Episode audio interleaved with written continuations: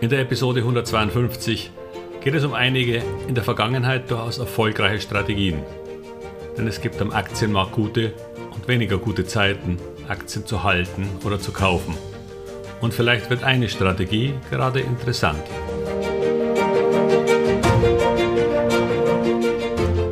Herzlich willkommen, moin und Servus beim Podcast Aktien verstehen und erfolgreich nutzen.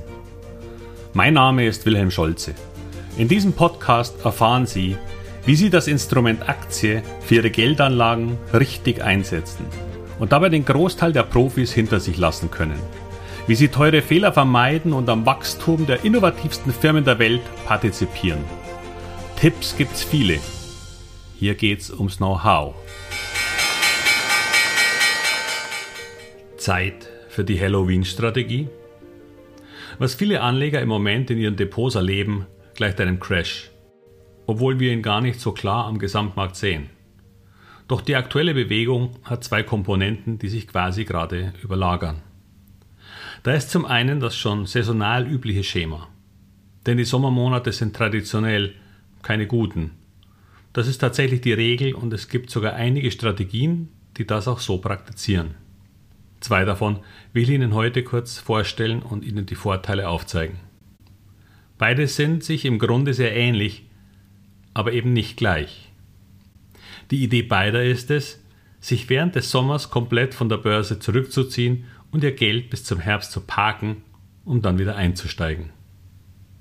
Das ist natürlich extrem und als Privatanleger halte ich das auch für ziemlich unbrauchbar, aber darauf kommen wir später noch einmal zurück. Kommen wir zu den Regeln. Beide verkaufen übrigens Anfang Mai ihre Positionen, um im Herbst wieder einzusteigen.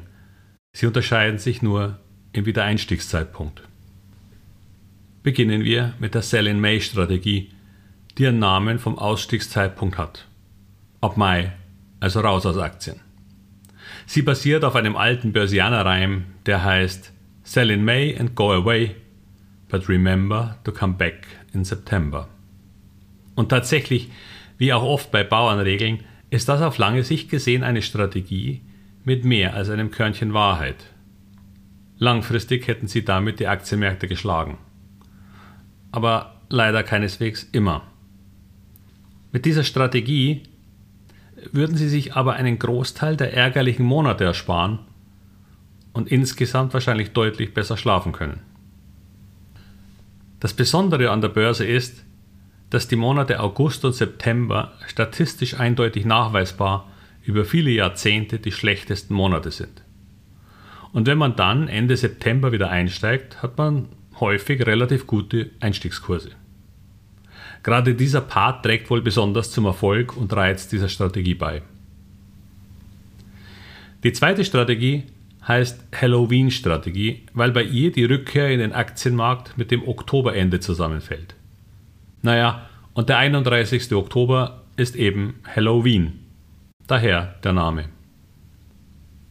Hier wird der Monat Oktober, der oft als Crash-Monat verschrien ist, auch gleich noch weggelassen.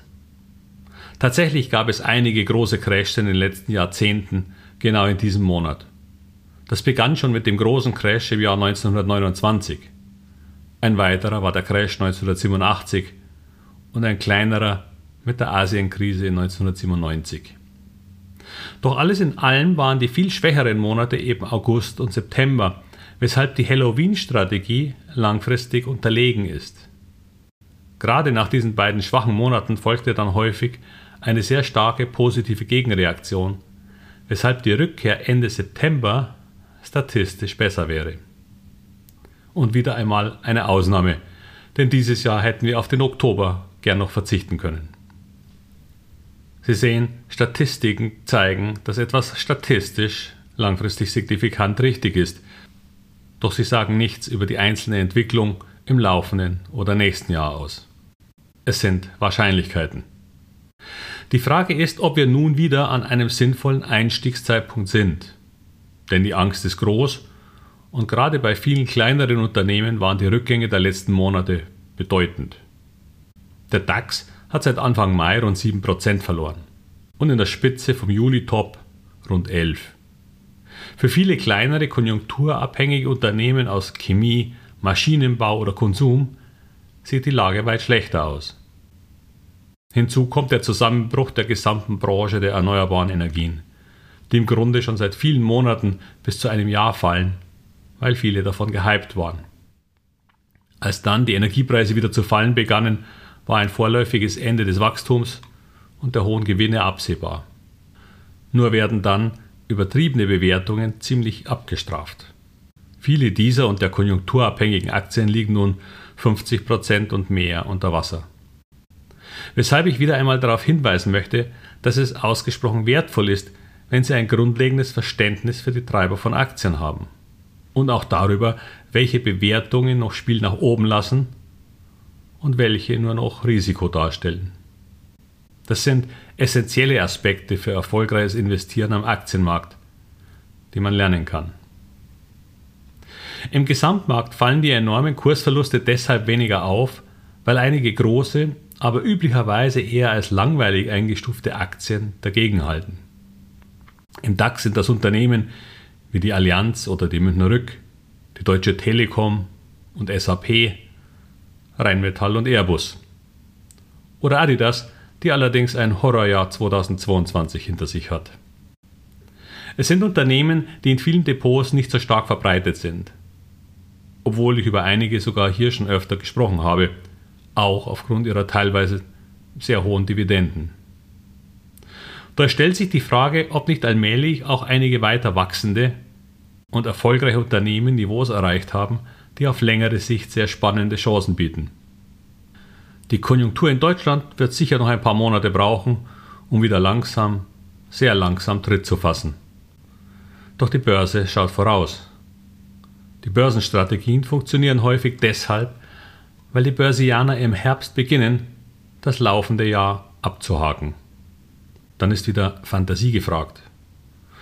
Und ein paar Hausaufgaben. Denn in Phasen wie solchen werden viele Unternehmen abverkauft, wenn sie nicht gerade in Sonderkonjunkturen sind. Es gibt jedoch Chancen, sich diese zu sehr viel vernünftigeren Preisen wieder ins Depot zu legen. Achten Sie darauf, dass es keine Verschuldungsproblematik gibt und dass Ihr Unternehmen einen Burggraben hat denn dann können diese Unternehmen damit auch in schlechteren Zeiten Geld verdienen. Es ist Zeit, sich auf die Lauer zu legen und die Berichtssaison zu nutzen. Viele Meldungen, die Ihnen eine Chance geben, die zukünftigen Gewinner zu erkennen. Sie wissen ja vielleicht, News richtig zu lesen und zu interpretieren, ist Teil der Masterclass. Ein eigenes Modul sogar. Als Privatanleger würde ich übrigens nie so eine der vorgestellten Strategien als 100%-Regel verstehen und einsetzen. Denn Sie wissen, im Grunde bin ich gegen Markttiming.